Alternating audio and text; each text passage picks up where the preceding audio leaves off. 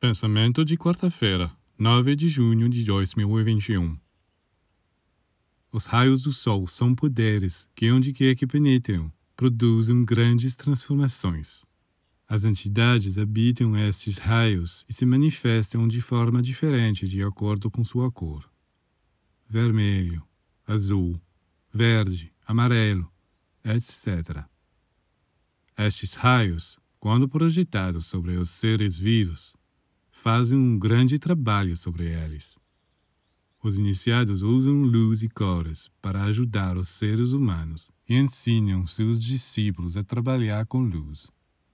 Existem sete cores e a cada uma delas corresponde uma virtude. É por isso que você deve saber que cada erro que comete diminui o poder que corresponde a uma dessas cores.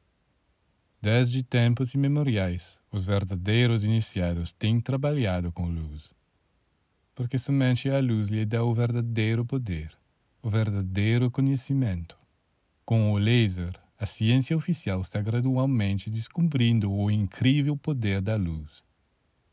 Mas ainda maiores são os poderes da luz espiritual,